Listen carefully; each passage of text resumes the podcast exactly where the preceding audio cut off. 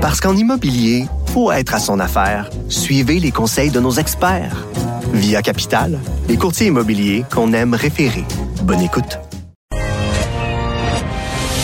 Mario Dumont, un vent d'air frais. Pas étonnant que la politique soit sa deuxième nature. Vous écoutez Mario Dumont et Vincent Dessureau.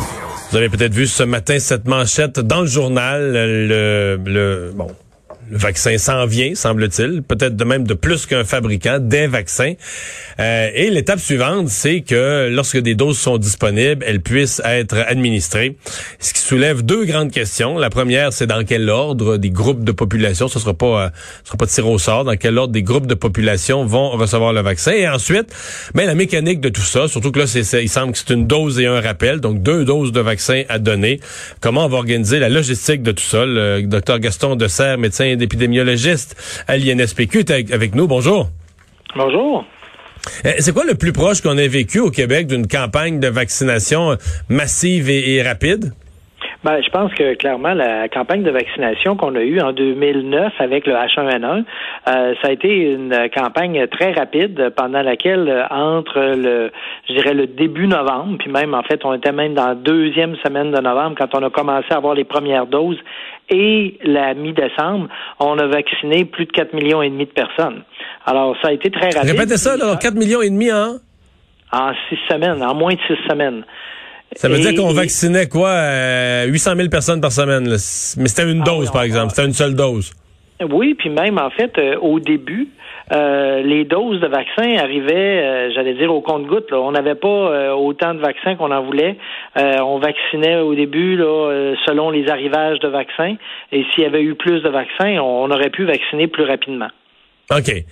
Euh, qui, est-ce qu'on met euh, qui est-ce qu'on met euh, à, la, tâche des gens des, des CL parce que on dit qu'on manque d'infirmières etc. Comment on fait pour mobiliser autant de gens est-ce qu'il faut stopper des chirurgies est-ce qu'il faut stopper d'autres types de d'activités dans le réseau de la santé en disant la vaccination devient prioritaire? Ben, je pense qu'il y, a toutes sortes de choses euh, en, pour, pour ce qui s'en vient. Euh, tout d'abord, euh, évidemment, même si l'annonce de cette semaine d'un vaccin qui était très efficace se, se concrétise avec le, le résultat final de l'analyse, parce que ça, c'était juste les, les résultats préliminaires. Là. Mais si ça se confirme, puis que le vaccin devient, je dirais, autorisé pour sa mise en marché d'ici la fin de l'année, ben le Canada va recevoir un certain nombre de doses, mais on n'aura pas euh, énormément de doses en commençant. Donc, euh, je pense que actuellement, le, le vrai goulot d'étranglement, c'est pas la capacité à administrer le vaccin autant que le nombre de doses qui va être disponible. Alors, euh, c'est sûr que, par exemple, chaque année, quand on donne euh, le vaccin contre l'influenza, on doit aussi euh, faire vite pour administrer ce vaccin-là. L'essentiel de la campagne se déroule encore là en moins de six semaines, entre le début novembre puis la mi-décembre. donc, on vaccine quoi, deux millions? À peu près, à peu près? un peu moins? Un, million et demi. Un million et demi? à peu près, ouais. OK en six semaines. Euh, on utilise plus le réseau des pharmacies. Est-ce qu'on pourrait utiliser les pharmacies dans le cas du, du vaccin de la COVID? Ben écoutez, ça, euh, je, je peux pas dire qu'à ce moment-ci, là, je sois dans le secret des dieux de qui de savoir. Ce sera une décision du gouvernement. Oui, c'est ça. Mais mais c'est clair qu'actuellement, euh, compte tenu de l'importance de la crise, euh, je dirais dès que des doses vont être disponibles, euh, le réseau va être mis en branle pour essayer d'administrer les doses le plus rapidement possible. Et, et encore une fois, le gouvernement s'est donné des des moyens pour faire que justement il puisse avoir éventuellement plus que les vaccinateurs ordinaire qui puissent contribuer. Là. Alors, euh, euh, je pense que l'idée, euh, c'est vraiment si les pharmaciens sont là, si les infirmières, les infirmières auxiliaires peuvent travailler aussi sous la, la gouverne des infirmières. si tout le monde qui est dans le réseau de la santé qui peut vacciner, y travaille, les, les doses vont être administrées rapidement, mais le problème, c'est l'approvisionnement. OK.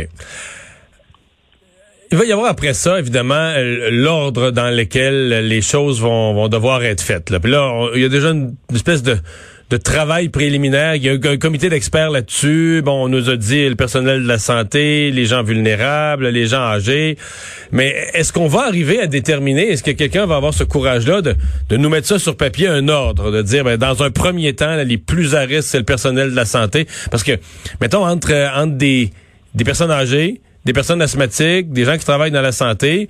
Euh, sont tous prioritaires, mais à un moment donné, si tu un nombre limité de doses, je sais pas, mais si tu commences la première semaine, tu as 100 000 doses, mais tu pourras pas vacciner tout ce monde-là. Donc, qui et comment on va déterminer un ordre? Est-ce que c'est carrément mener une décision de santé publique, une décision à la fois de politique et de santé publique?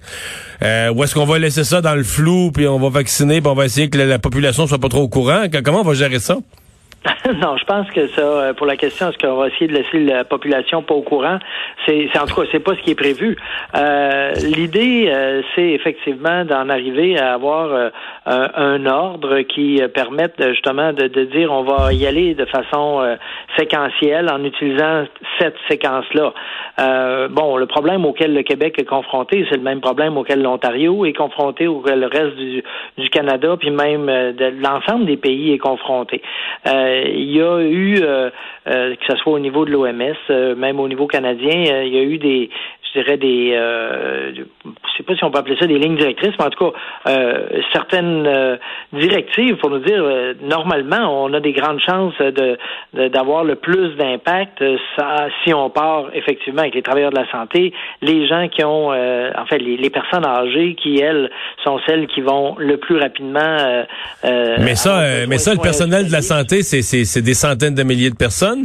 Les personnes âgées c'est quoi? C'est c'est un million de personnes? C'est c'est quand même pas parce que c'est pas des groupes de quelques milliers, c'est des groupes immenses. Vous avez raison. Vous avez raison. Euh, je pense que, par exemple, si on parle du personnel de santé, là, on parle de plus de 300 000 personnes. C'est ça. Euh, euh, vous parlez des personnes âgées. le, million arrive assez rapidement. Là, donc, c'est non, on parle vraiment de, de gros chiffres. Maintenant, c'est sûr que on parlait du vaccin de Pfizer, mais il y a beaucoup de manufacturiers actuellement qui sont en train de réaliser leurs essais cliniques de phase 3 euh, et, qui, euh, j'allais dire, talonne un peu là, euh, Pfizer. Dans Est-ce qu'en est qu'en février, on pourrait avoir, mettons, 4-5 vaccins approuvés? 4, 5, 3, 2, 3, 3, 4. Ça, mais qu'on en ait plus qu'un, ça, c'est bien possible. Évidemment, encore une fois, le problème va dépendre de ce que les résultats des études vont nous montrer. si on a d'autres vaccins qui sont efficaces, et sécuritaire, évidemment, ça va faciliter euh, l'approvisionnement en doses de vaccins. Et encore une fois, un des problèmes, c'est que, euh, en tout cas pour le vaccin de Pfizer, ça, ça requiert deux doses. Euh, donc, euh, c'est pas juste une dose comme on avait pour le vaccin euh, H1N1 en 2009, mais c'est vraiment deux doses à euh, normalement trois quatre semaines d'intervalle. Alors ça, c'est sûr que ça ça fait qu'avec un, un, nombre donné de doses, on, on vaccine la moitié du nombre d'individus là. Mais euh, je dirais que ce, à quoi on s'attend, c'est qu'on va avoir des doses, euh, que ces doses-là vont s'échelonner euh, tout au cours de, de l'année 2021, que l'ordre va être déterminé par le, le gouvernement.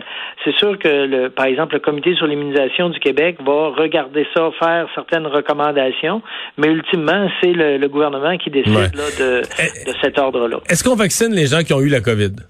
Ou est-ce qu'on attend de les vacciner en dernier? Mais dans le fond, est-ce que est-ce que les gens qui ont eu un test positif euh, se retrouvent à la fin de la ligne en disant mais écoutez, là, vous, j'ai failli dire vous avez eu la chance là, je pense pas que c'est une chance là mais c'est pas, le bon mot certain là mais vous avez vous êtes immunisé là, vous avez probablement une immunité déjà acquise par la maladie. Ben, vous savez, euh, quand on regarde euh, le nombre de personnes qui ont eu euh, une COVID confirmée jusqu'à maintenant, bon, on peut dire que c'est beaucoup quand on a plus que 100 000 cas de, confirmés, mais ça reste une petite frange de la population. Là, on parle de peut-être 3% moins de 3% de la population. Donc, vous allez me dire que ça change pas grand-chose sur la, vaccination massive c'est ça, là. C'est pas à ce niveau-là que ça va se jouer, là. En fait, on, euh, je peux dire qu'on n'en a pas encore discuté de, ce, de ce sujet-là, donc euh, je serais pas capable de vous dire euh, qu'est-ce qu'il y en est, mais c'est certainement pas le groupe qui est en haut de la liste, là. Hmm. Le sujet le plus délicat, évidemment, ce sont les gens qui, pour toutes sortes de raisons, vont craindre le vaccin, vont refuser le vaccin.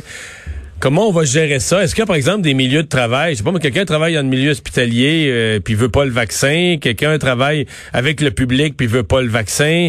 Euh, est-ce que des employeurs pourraient l'obliger? Est-ce a, par exemple, des, des salles de cinéma ou des, des, des organisations comme celle-là pourraient dire, ben nous, on demande une si tu veux venir, on, rouvre les salles de cinéma, mais euh, moi, si tu veux venir dans mon cinéma, faut que tu faut que tu présentes ta carte, ta carte comme quoi tu as été vacciné, parce que non, mais pour vrai, le, virus va avoir tellement écœuré la population, gâché la vie pendant, je sais pas, mais 15 mois, 16 mois, 17 mois. La patience des gens avec quelqu'un qui, qui va dire, bah, moi, je crois pas à ça, les vaccins, ou j'aime pas les vaccins, la patience des autres va être, va être limitée, là. On, on va commencer à la trouver moins drôle. Ben, écoutez, euh, jusqu'à maintenant au Québec, on n'a jamais eu de vaccination obligatoire. Ok, euh, donc il euh, y a aucun ça, ça semble exclu. Là, ça semble exclu de, de forcer les gens. Là.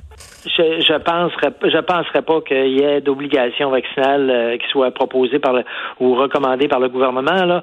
Euh, maintenant, c'est sûr que là-dedans, on, a un travail à faire euh, d'expliquer justement jusqu'à quel point le vaccin est efficace et sécuritaire et d'amener les gens là à, se faire vacciner de façon volontaire. Alors, je, évidemment, les, les choses actuellement si on si ça se mettait à, tourner euh, au vinaigre puis à aller vraiment pas bien, euh, peut-être que le gouvernement va décider autre chose, mais vraiment ça fait pas partie des euh, ça fait pas partie de ce que j'ai entendu parler ou discuter d'aucune façon. Hmm. Mais est-ce que ce serait légal, par exemple, pour un employeur de dire ben moi là j'ai assez eu de problèmes avec la COVID sur ma chaîne de production puis dans mon entreprise, j'oblige la vaccination. Est-ce que ça, ça serait légal? Ou non, je pourrais. c'est plus une question pour un avocat, qui, ouais, c'est ça, c'est les droits et libertés, ouais, c'est ça, c'est ça, c'est ça. Il faudrait que vous demandiez à un avocat parce que ça, je serais pas capable de vous, euh, de, vous euh, informer là-dessus. Je comprends très bien. C'est un autre champ, mais c'est le genre de questions qui vont se poser tout à l'heure. J'en ai pas le moindre doute. Docteur Dessert, merci d'avoir été là. Ça m'a fait plaisir, M. Dumont, fin d'après-midi. On va à la pause. C'est Richard Martineau qui est là au retour.